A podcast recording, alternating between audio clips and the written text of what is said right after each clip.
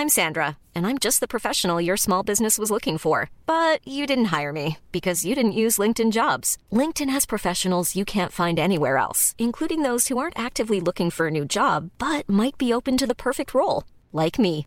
In a given month, over 70% of LinkedIn users don't visit other leading job sites. So if you're not looking on LinkedIn, you'll miss out on great candidates like Sandra. Start hiring professionals like a professional. Post your free job on linkedin.com/people today.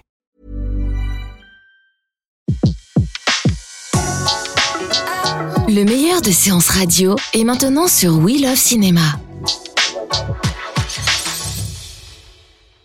L'invité de Flashback cette semaine est le réalisateur Jerzy Skolimowski pour la version restaurée du départ en salle depuis le 21 novembre. Jerzy Skolimowski fait partie de cette nouvelle vague polonaise qui a débuté au début des années 60, étudiant à la fameuse école de cinéma de Lodz. Remarqué en Europe grâce à ses premiers longs métrages tournés en Pologne, Skolimowski se voit proposer la réalisation du départ en Belgique avec Jean-Pierre Léo en tête d'affiche. Un film énergique et trépidant qui voit un Léo presque cartoonesque tenter par tous les moyens d'obtenir une voiture pour un rallye qu'il veut disputer à tout prix. Il rencontre alors une jeune femme, jouée par Catherine Duport, qu'il va entraîner dans cette emballante valse automobile, magnifiée par le noir et blanc tranchant de Willy Curran et la musique jazzy de Christophe Komeda, et pour lequel Skolimowski remporta l'Ours d'Or au Festival de Berlin. Nous avons rencontré le cinéaste lors du dernier festival Lumière à Lyon, où il présentait Le Départ ainsi que Walkover, son deuxième long métrage polonais. Good morning, Mr. Skolimowski. Thank you very much for to be the host for our show Flashback. Um, my first question is how did you achieve the walkover and uh, why did you play at this time uh, the main character? Well, um, first of all, I was surprised that the film is still uh, quite watchable. You know, it was made um, more than 50 years ago. I was a very young man at that time. Um, and uh, why did I m- make it? I would, that was the continuation of my very first movie I made as a film student. I had an, a clever idea to, to use every opportunity uh, during the four years period of studying in Lodz Film School. I was using every opportunity to shoot a little piece of the same film. Um, in order to do it, I had to decide that I will play the main part because there was no actor who would uh, keep the appearance uh, exactly the same for four years, you know, and and who would be available on hand every time I I have a chance to to, to, to, shoot. So that was the reason I I had to play it, and the walkover was a simply continuity of the same film done with a professional uh, um, um, equipment and the crew because the, the, the, the, the very first one, which was called Signe Particulier Néant, in Polish Rysopis, uh, it was a half uh, amateurish film, obviously. I, I was making it uh, with, with two people, with cameraman and, and, and, and soundman, and nobody else. You know, we were doing everything uh, with our own hands. But the walkover was a fully professional um, experience. And the most amazing thing was that the production reports from the everyday work was terrifying because when they put uh, how many camera setups you made this day and they put one, it sounded terrible, but they didn't uh, take under consideration the fact that that one camera setup was 11 minutes long, for example. So, you know, those kind of stories I still remember from that, from that um, youth, young experience. Uh, actually, it, it, was a very, very professional film. And from this movie, you show a certain taste for virtuosity um, with this astonishing shot when you are sitting at the table and you start running, running, running. The shot, uh, many longs, many, many minutes. It's incredible for this time, the, the, the, the, the, achieve, the achievement of this shot. Well, yes, and you know, it was a kind of competition between uh, not only film students, but I think generally at that time, uh, with the kind of free movement of the camera, uh, it was a kind of almost international competition between us, the nouvelle vague film di- directors, to make the extravagant shots, you know, to show the freedom of the of the camera. So uh, I was one of those, and uh, sometimes my shots were my shots were really uh, a top class, I must say. Yes, very impressive. And um, after that, how did you come to realize Le Départ in Belgium? Uh, that was pure, pure, uh, pure uh, coincidence. You know, I was uh, uh, with my third film. Next after Walkover, I made The Barrier, and that film was sent to Pesar, not Pesar, Bergamo Film Festival. I don't know if this festival still uh, exists or was it maybe just the maverick of the of the time. Uh, but that was that was uh, um, a festival with the money prize. So we were all very anxious to get that money prize. It wasn't a big money, I don't know, something like five thousand dollars, but there were plenty of very well-known people competing for that, including your uh, Claude Lelouch, for example. Uh, and, and I won this festival with the barrier. And therefore, there was a little interest, some, some interest uh, among uh, film people. Um, what will I do the next? And there were some Dutch people who approached me that I should make a movie in Amsterdam. But uh, since we couldn't communicate, I didn't speak any language at that time. They, of course, didn't speak Polish, but uh, miraculously they found an old lady who, a Belgian lady who spoke um, Polish. So she was uh, serving as a, as a translator. But those talks took hours and hours and hours, you know, and, and you know how Dutch people are. They were uh, kind of very tight on the money issues. And suddenly, this woman, to my total surprise, said, listen, let's not talk to them anymore. They are Dutch, you know, they will never give you any money. I'll do the financing of the film. I says, How possible? She said, Yes, the, the only condition is that it must deal with the cars.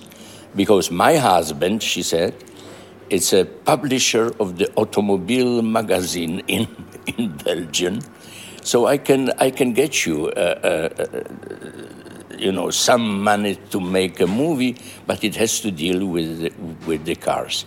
So immediately I got an idea for you know for Le Départ, the young man obsessed with Porsche, and, and so on and so on. That is how it happened.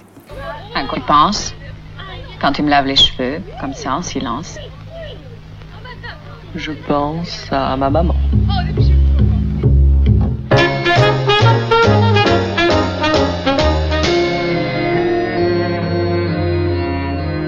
Je sais. Mais qu'est-ce que ça veut dire une caution? C'est une garantie. Bon.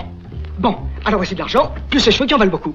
Excusez-moi, de quoi s'agit-il? Mais ces cheveux valent 10 000 francs Je ne le conteste pas. Oui, bon, alors voilà, je veux louer une Porsche. Alors voici de l'argent, plus ces cheveux qui en valent beaucoup. Il vaut mieux téléphoner à quelqu'un qui a une Porsche. Tu as remarqué ma, ma technique de contrebraquage?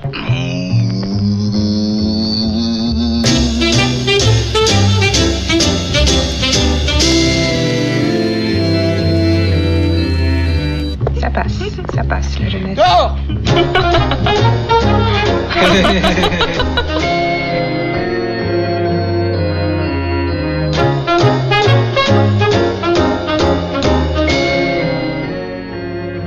Oui, ils étaient au lit, je suppose qu'il y en avait même qui étaient nus. Imbécile Vous disiez Non, non, rien du tout, madame. And this young man is Jean-Pierre Léo. Uh, why did you choose him for this role? You said you didn't control his game at this time, and embodies the transition of adulthood is uh, the, the theme of the film. Jean-Pierre Léaud, how was it? you know, uh, uh, at that time, I didn't see many, many uh, Western films because uh, in communistic Poland, of, uh, still in a full bloom in 1965, 66, 67, uh, we didn't have an access to the Western films. So only when I was abroad, I could have a glimpse of, of one film by Godard, one film by Truffaut so when it came to the casting of um, Le Départ, the very few actors I knew was, for example, Jean Pierre, whom I've seen in Masculine and Feminine, together with uh, uh, with uh, with the girl Catherine Duport. And since my film was completely different than masculine fe- feminine, I said, why why shouldn't I steal the cast from Truffaut and put put them into my film, make them completely different, and, and it worked. And uh, in 1968, you said you were very influenced by the new wave, la nouvelle vague française. Um, how did it, and especially Godard, how did it influence you at this time?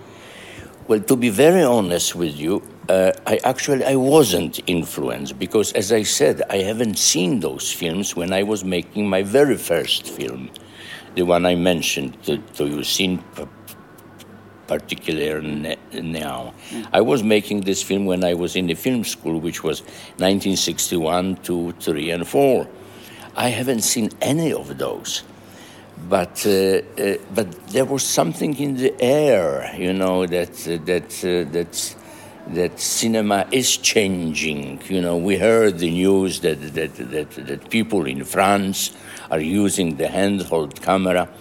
Uh, and having such a such a minimalistic uh, uh, uh possibilities of making films in uh, in a film school, particularly, it was natural for, for us to use the handheld camera to, you know, to make the films uh, as a homemade movie. So, and then when we met for the first time, all of us um, in, uh, in, in Pesaro Film Festival, I suddenly met Milos Forman, who brought his very first film, Black Peter. I met uh, Bernardo Bertolucci, Bellocchio. Uh, I met uh, Volker Schlöndorff, Alexander Kluge, all those guys who were at the same time making the very, very similar films and it's generally called now Nouvelle Vague, but there were not only the French discovery, but also the discovery of the generation of the of the young filmmakers who were trying to desperately to make films which with what they have in their hands. They didn't have the equipment, you know, the cranes, the, the, the, the, huge budgets. We had a very little money and, and very, very minimalistic uh, uh, means of filmmaking. Is there a reason why you choose, uh, at this time, you choose Willy Kurant for the photography? And Willy Kurant was also very one of the very few um, cameramen which I which I have seen uh, working, and also his advantage for me was that he spoke some Russian. Mm. I didn't speak, as I as I said, I didn't speak any any language than than Polish and some Russian because we were forced to learn Russian in in in schools. So this is uh, we we communicate with uh, with Willy Kurant on a Belgian set in Russian. he, he, spoke very well at this time. No, no, no. He he knew the basic the basic words, but at least uh, you know there was some some possibility to com communicate. And the style is very different uh, uh from that uh, the walkover, with a lot of camera shots on the shoulder. Uh, the style is very, very different. One film and another, and totally uh, different. Is um, you wanted that for this movie? Uh, shooting very hard. Well, again, it was a, it was a matter of equipment. What what what what we had. Le had a very modest budget. You know, this Belgian lady and her her automobile mm, magazine publisher husband they I don't think they put more than than fifty thousand dollars to make this film. So what we could hire was also some, you know, uh, some equipment, but not uh, not the extravagant one, not not the cranes again, not the, not the long traveling shots. We, we we couldn't make those.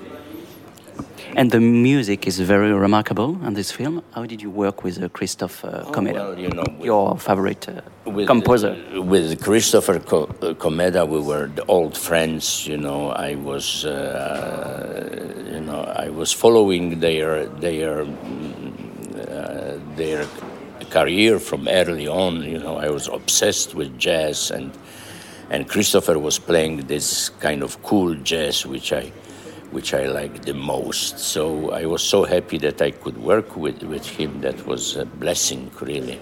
He got a, he got a, he got a huge credit for hel- helping this film. Last question: uh, What is your point of view of these two films? Fifty years later, now, when you watch now, what is your idea of this movie? of those films? Yes, of the two films. Well, I, uh, I can admire the, the, the, efforts of the young men, you know, and uh, and of course now when I shot uh, uh, kind of big budget films and different films and here and there, I can say that probably I got the, the maximum what I could at that time with the, with the means I had in my hands I couldn't do anything better. So, bravo, Skolimowski, of uh, 20 years, being 20 years old. bravo, too. Thank you very much. Un grand merci à Marion Echard de Malavida pour la réalisation de cette interview. Je rappelle que le départ est en salle depuis le 21 novembre dans sa version restaurée. J'ajoute également que Jerzy Skolimowski sera l'invité d'honneur du prochain festival Toute la mémoire du monde à la Cinémathèque française en mars prochain et que quatre films en version restaurée couvrant l'ensemble de la carrière de Skolimowski, de ses débuts à sa période américaine, Signe particulier néant, Walkover, Travail au noir et Le bateau phare, ressortiront également au mois de mars. Retrouvez l'ensemble des contenus séances radio proposés par We Love Cinéma sur tous vos agrégateurs de podcasts.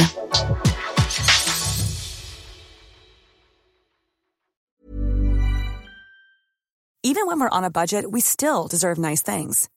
Quince is a place to scoop up stunning high-end goods for 50 to 80% less than similar brands. They have buttery soft cashmere sweaters starting at $50, luxurious Italian leather bags, and so much more. Plus, Quince only works with factories that use safe, ethical, and responsible manufacturing. Get the high-end goods you'll love without the high price tag with Quince. Go to quince.com/style for free shipping and 365-day returns.